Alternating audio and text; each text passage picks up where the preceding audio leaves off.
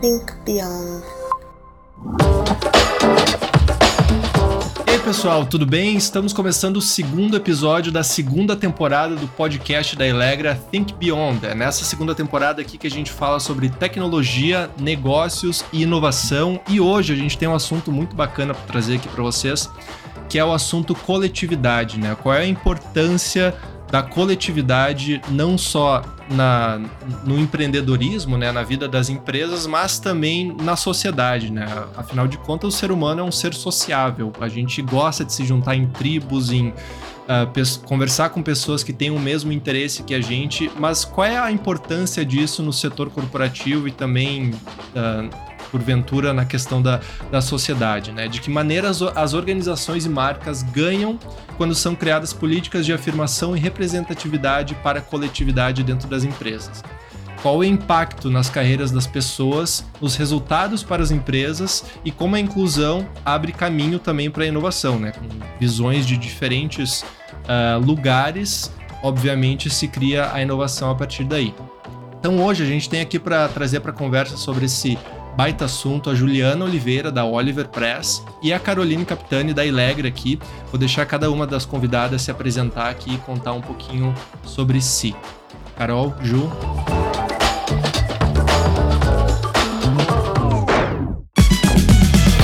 Bora lá então. Obrigada, Diego. Estou muito feliz falando desse tema com vocês hoje, especial com a Ju, que uma super inspiração. Estou feliz de dividir esse espaço.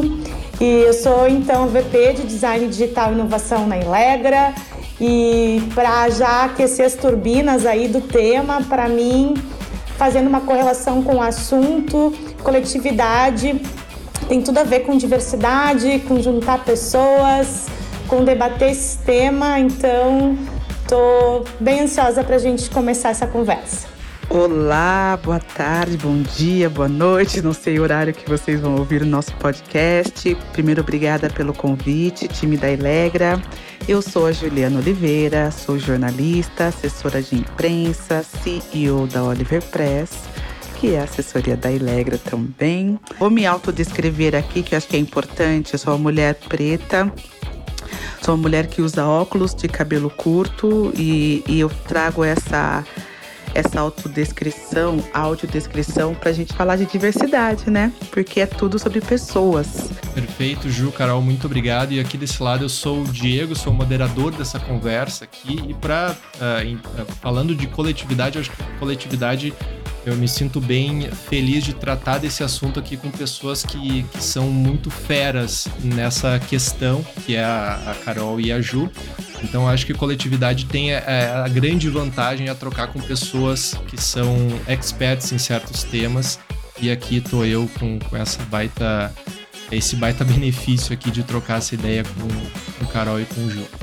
Mas para começo de conversa aqui, eu queria começar uh, falando um pouco da coletividade no ambiente corporativo, né? A gente sabe, como a gente falou ali no começo, da questão da coletividade na sociedade.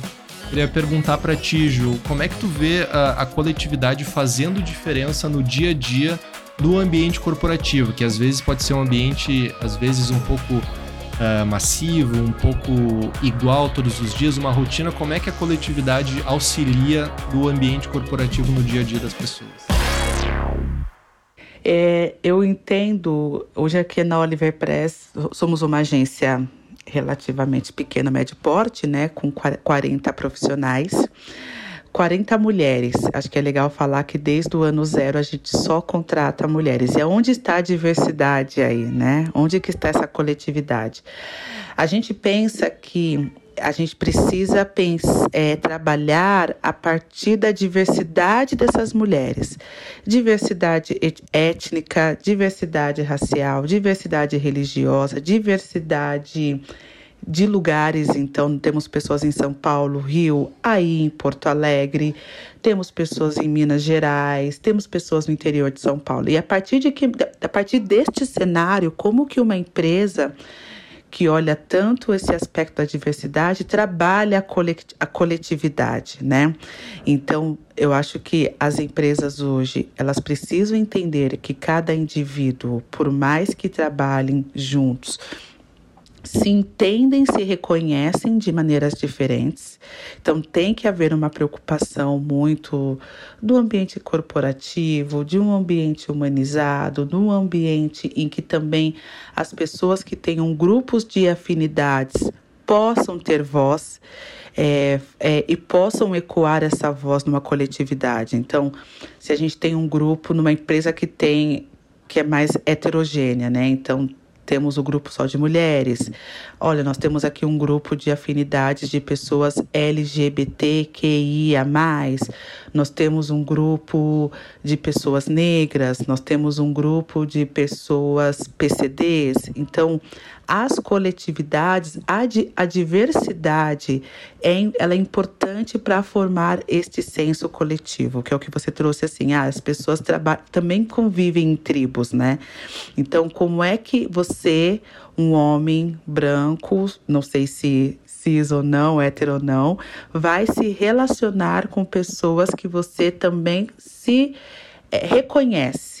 E a partir dali você forma a sua voz coletiva dentro de um ambiente diverso. Isso só é possível formar uma coletividade, eu acredito que só é possível você tornar um ambiente corporativo saudável quando você coloca pessoas diferentes, várias, não só uma várias pessoas diferentes, de grupos de afinidades diferentes, para que eles possam formar a coletividade e, a partir daí, montar ou, ou transformar o mindset de uma companhia. Então, ele é um pouco mais, na minha opinião, acho que a coletividade é um pouco mais complexo quando você tem que olhar tudo sobre pessoas, como eu trouxe lá no começo. E, e como uh, uh, em, em, muitos casos a gente pensa assim, não, porque tal pessoa tem esse rótulo, né? E aí a gente pensa que aquela pessoa é diferente da gente por, por, por ter tal rótulo assim. E no, no, final do dia, é, obviamente que não, né? As pessoas elas, elas têm os seus, enfim, suas orientações, os seus, as suas preferências mas uh, trocando com essas pessoas a gente consegue entender que, que, que todo mundo está no mesmo barco, todo mundo é igual em vários sentidos, né? Às vezes se cria uma barreira. E, e outro ponto que eu queria trazer também, já jogando um pouco para Carol, né? A questão da coletividade e da diversidade auxiliando na inovação, que é hoje em dia se fala muito, ah, tem que inovar, tem que fazer coisas novas, às vezes uh, basta fazer algo diferente, que já é algo novo, é juntar coisas que já existem para criar algo novo. Como é que a coletividade e a diversidade auxilia na, na parte da inovação? Bom, ótima pergunta, Diego. Uh, para que nós consigamos inovar, é importante que hajam olhares múltiplos, né? De diferentes. Cada pessoa carrega consigo um, uma história, um, um enfim, um algo a contribuir. E se a gente for pensar em inovação de um único ponto, a chance da gente criar algo de fato que vai impactar a sociedade, que vai trazer resultados, que vai de fato resolver algum problema, uh, ela é muito menor quando a gente está falando de, de grupos homogêneos. A gente precisa sim pensar na coletividade, na diversidade, para que nós uh, pensemos em soluções mais inovadoras, né? Desde a hora da concepção, da hora do teste, da validação, né? É, é fundamental que a gente tenha, como a Ju comentou, nesses times, esses olhares múltiplos, para que uh, no momento de brainstorm, de discussão, sejam levantados pontos. Né? A gente está de fato incluindo tal, tal, tal pessoa, tal grupo, enfim, né? essas reflexões, se não tiver nenhum representante uh, dentro desse grupo, dentro desse, dessa grande brainstorm, a possibilidade de passar batido, de ninguém refletir, de ninguém questionar, de ninguém criticar é muito grande. Então, tem exemplos, né, cases de tecnologias que foram lançadas no mercado que não foram testadas com determinados grupos e que depois, obviamente, vieram à tona os erros, os problemas, né, uh, de não ter sido pensado, concebido, testado com esse olhar múltiplo, diverso, coletivo, né? Então, uh, é fundamental para a inovação, né? Acho que é um ponto que, que as empresas precisam estar mais atentas. Sim, tem questões técnicas que precisam estar respondidas em muitas soluções, mas tem história de vida, tem pessoas, tem bagagens e elas contribuem muito para a concepção de, de novas soluções para resolver problemas complexos nesse mundo que a gente vive. E a gente falou um pouco mais da, da questão da, da inovação e da coletividade e da diversidade dentro da empresa, mas na visão de vocês, assim, como é que a empresa consegue, primeiro, já é um desafio uh, ter esse tipo de, de ambiente diverso dentro de uma empresa. E como que o que a empresa faz impacta a sociedade, ou seja, sai do âmbito comercial, corporativo e começa a impactar a sociedade com promovendo a diversidade internamente, né? A gente falou, é bom para a empresa porque cria inovação, porque ajuda em processos assim, mas qual é o passo que a empresa tem que dar para sair do âmbito corporativo e ir para a sociedade? Na opinião de vocês, só estou fazendo pergunta fácil aqui. Eu acho que quando você. Acho que tem que ser um, um, um ciclo, né? De dentro para fora, de fora para dentro. Então, nós estamos no momento agora, se a gente pensar que nos últimos dois anos nunca foi tão falado de coletividade e diversidade quanto nos últimos anos. Aí, sim, o caso do George Floyd foi algo que pressionou globalmente as corporações a olharem a diversidade. E aí vem também, né, as, as decisões ali para que a gente consiga fazer no ambiente corporativo o ISG, né?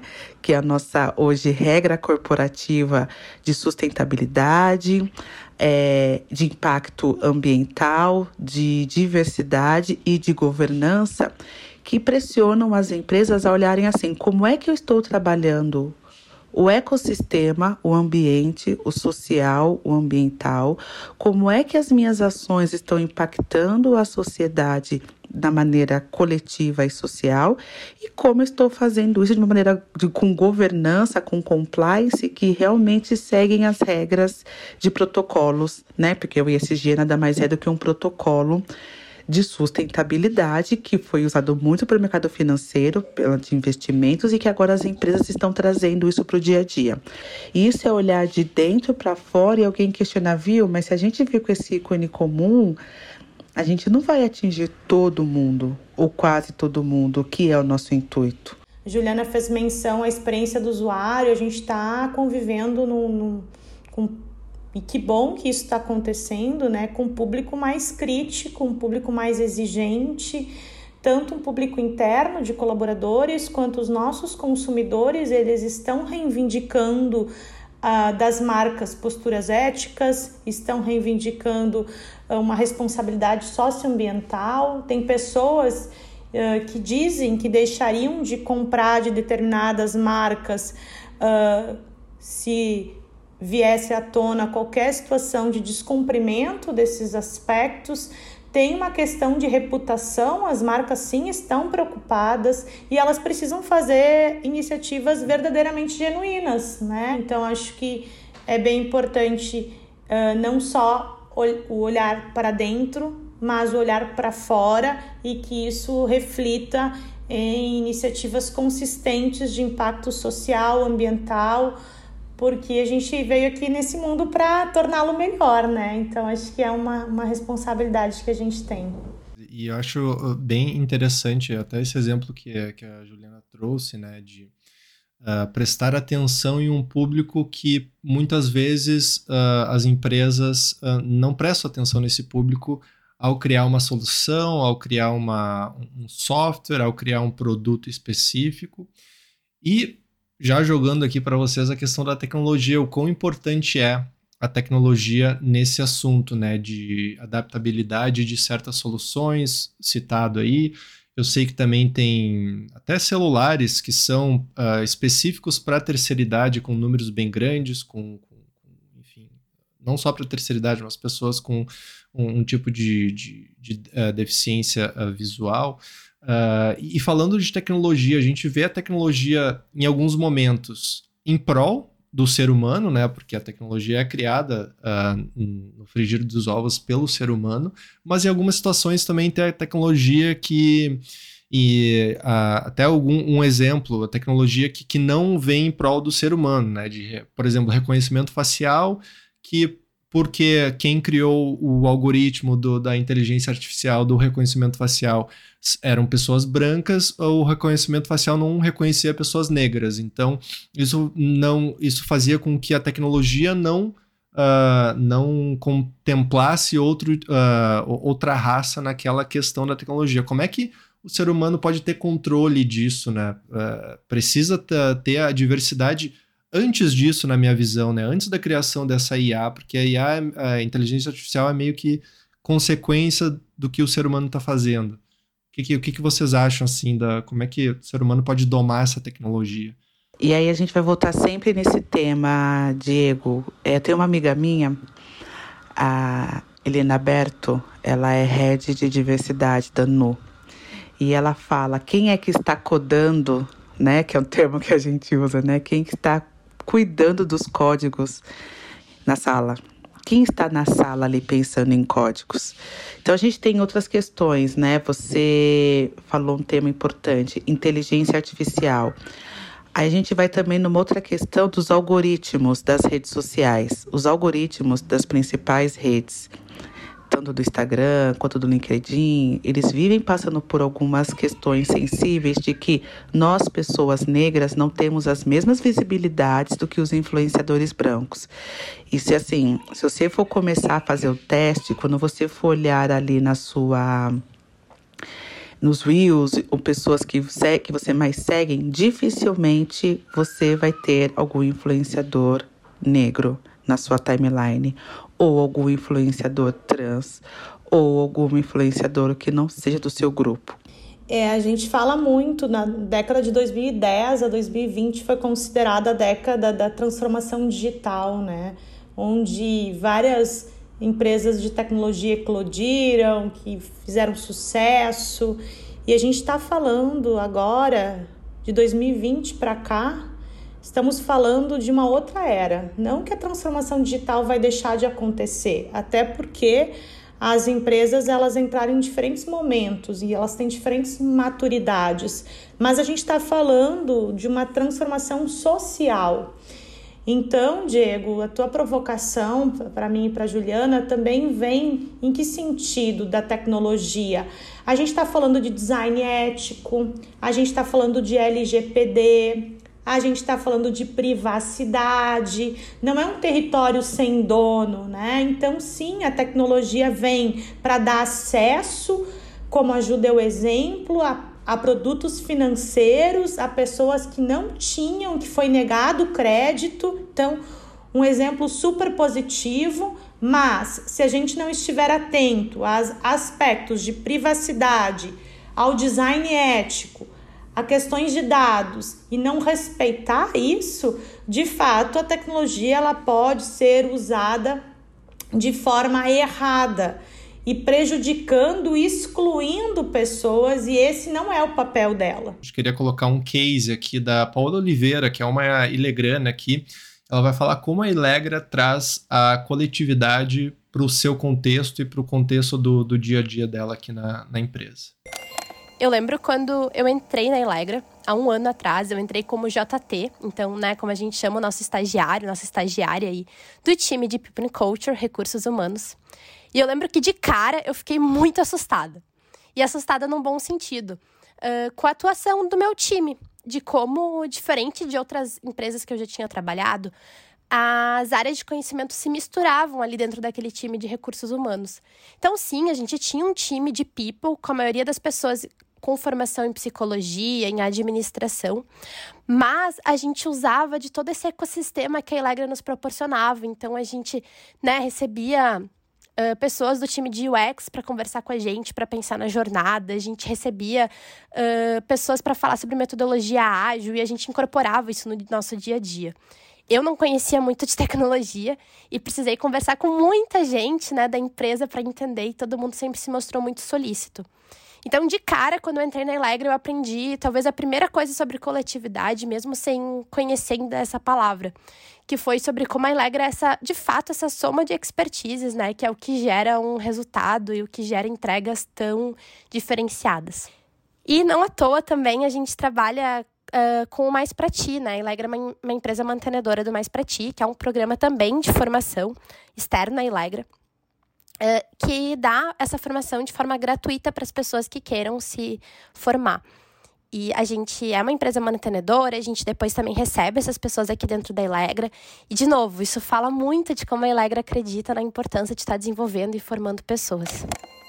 Ju, eu quero te perguntar, eu ouvi dizer que tu tem umas ótimas dicas de livro aí para nos ajudar a, a navegar por esse assunto aí. Pode compartilhar com a gente? Bom, eu vou puxar, vou pro chapéu aí falando de diversidade, né? Eu gosto, bom, um que é da Adriana Barbosa, ela é a fundadora da Feira Preta. A Feira Preta, para quem não conhece, aqui em São Paulo, ela é bem famosa, é a maior feira voltada para afroempreendedores da América Latina. E a Feira Preta hoje ela fala muito de tecnologia. Eu acho que é muito importante falar isso, assim, como que a gente envolve tecnologia, empreendedorismo e diversidade no mesmo ambiente. E aí é um livro que a Adriana conta os 20 anos de Feira Preta. Outro livro que eu recomendaria também com esse olhar de diversidade é o da Rachel Maia. A Rachel Maia ela ocupou a, prime a primeira mulher negra no Brasil a ocupar a cadeira de CEO em, uma multina em multinacionais. Pandora, Tiffany, Lacoste. Então, é, tem um papel de representatividade, de liderança e um senso de coletividade também muito grande. E também fala bastante agora a questão de tecnologia, então acho que seria bem interessante. É, e tem um outro livro que eu gosto muito de puxar, que é do Daniel Bergamasco, para falar um pouquinho mais de inovação, Unicórnios, que ele fala que ele conta a história dos dez primeiros unicórnios que surgiram aqui no Brasil. E aí ele trouxe um olhar jornalístico muito bacana falando de diversidade.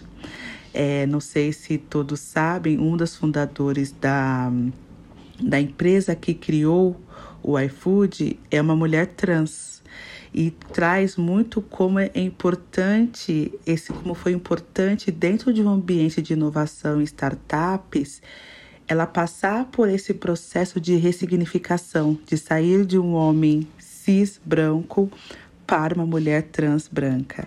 E ele traz também exemplo do CEO do Madeira Madeira, que é o primeiro CEO de startup unicórnio, homem negro. Ele conta outras histórias. Então, assim, ele traz os bastidores dessas empresas unicórnios no Brasil, com esse aspecto também de diversidade, que eu acho que também cola muito com o que nós estamos falando aqui. Então, são esses três livros que eu gostaria de recomendar: da Adriana Barbosa, da Rachel Maia e do Daniel Bergamasco sobre unicórnios.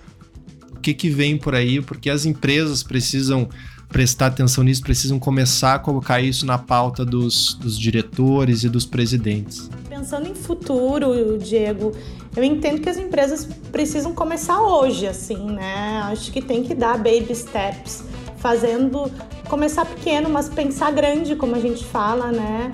Uh, por exemplo, a, a Jua com a Oliver Press, ela tem uma causa muito bacana e só o fato dela fazer chegar aos clientes livros inspiradores e eu fui uh, contemplada e li, já entendo que é mais uma sementinha que está sendo plantada, mais uma pessoa que teve a chance de, de ter acesso a essa literatura, né? Quando eu falo que começa hoje, eu estive, como a Juliana falou, presente também no Gramado Summit e há bem pouco tempo atrás nós não víamos, por exemplo, um homem preto palestrando gago, né?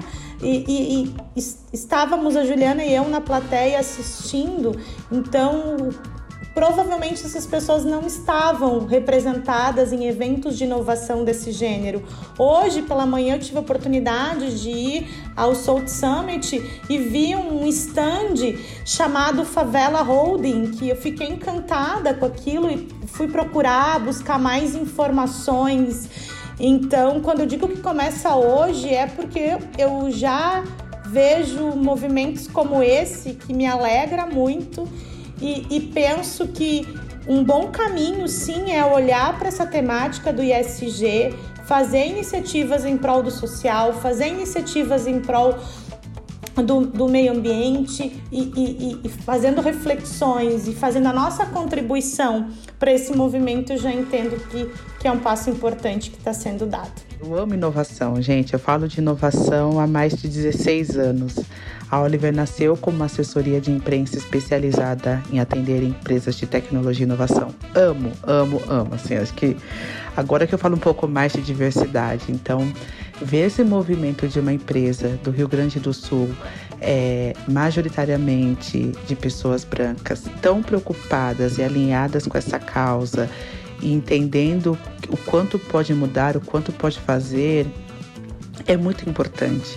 Então, assim, eu acho que mais do que um cliente, a gente trata com propósito o trabalho, o carinho que a gente tem com vocês e com a Carol, com o Gustavo, com todos vocês, o Diego, que a gente conversou bastante. Então, primeiro, muito obrigada pelo convite. Estou lisonjeada de participar do podcast. E contem comigo sempre, sempre.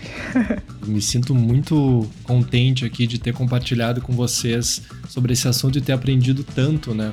É aquela história, o, a mesma questão de plantar uma árvore, né? Qual é o melhor momento para se falar de coletividade e diversidade nas empresas? Bom, o melhor momento era 20, 30 anos atrás. O segundo melhor momento é agora. Já está rolando. Então é, é, é, a mesma questão. Então, Carol, Ju, muito obrigado. Um prazerzaço falar com vocês. Galera, você que ouviu esse episódio aqui do segundo episódio da segunda temporada do Think Beyond, já tem o primeiro episódio lá no Spotify disponível sobre propósito, um baita episódio também. E continue nos seguindo aqui no Spotify para, enfim, continuar ouvindo esses assuntos bem relevantes sobre os valores e os propósitos aqui da Elegra. Muito obrigado, galera. Até mais.